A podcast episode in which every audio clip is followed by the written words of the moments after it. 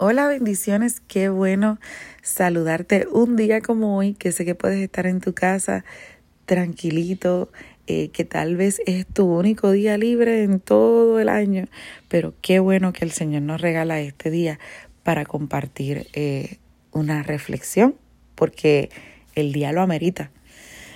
Estaba recordando cuando estaba en la universidad, me tocó hacer un, un proyecto una, una tarea eh, que tenía que ver con los artistas eh, de artistas que se levantaron en el Renacimiento, artistas que, que hicieron eh, grandes, pues, que hicieron grandes obras. Y no cabe duda que una de, la, de los artistas más conocidos, ¿no?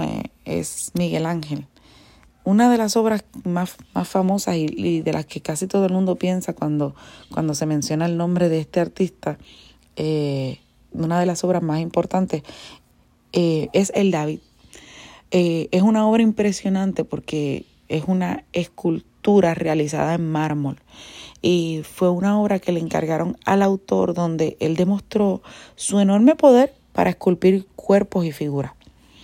Se dice que algunas de las obras de este gran artista quedaron inconclusas y eso a mí me llamó la atención.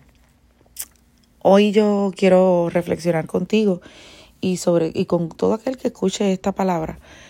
Quiero resaltar una de las más grandes obras de arte eh, de la humanidad que no quedaron inconclusas.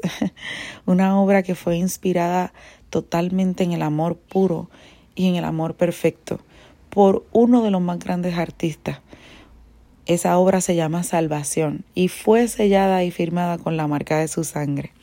Cristo, movido por amor, fue al Calvario y expresó una de las palabras eh, que marcan la historia de la humanidad con este acto. Él dice, consumado es. Y cuando él expresa esta palabra, decir que está consumado es que está demostrado, evidenciado y acreditado por la experiencia. Así que Jesús dice, consumado es y entrega su espíritu. Esa fue una de las palabras que nos hace entender que su obra maestra no quedó inconclusa ni incompleta, sino que todo lo contrario, está terminado, está completado, está evidenciado y sin errores.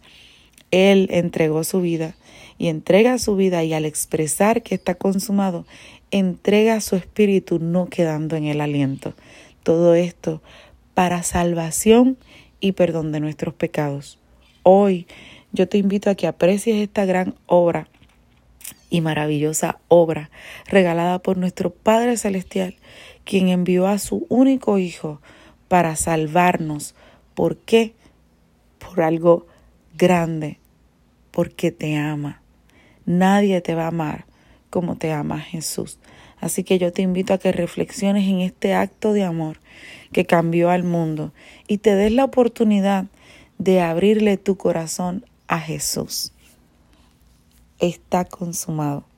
Todo lo hizo por amor a ti.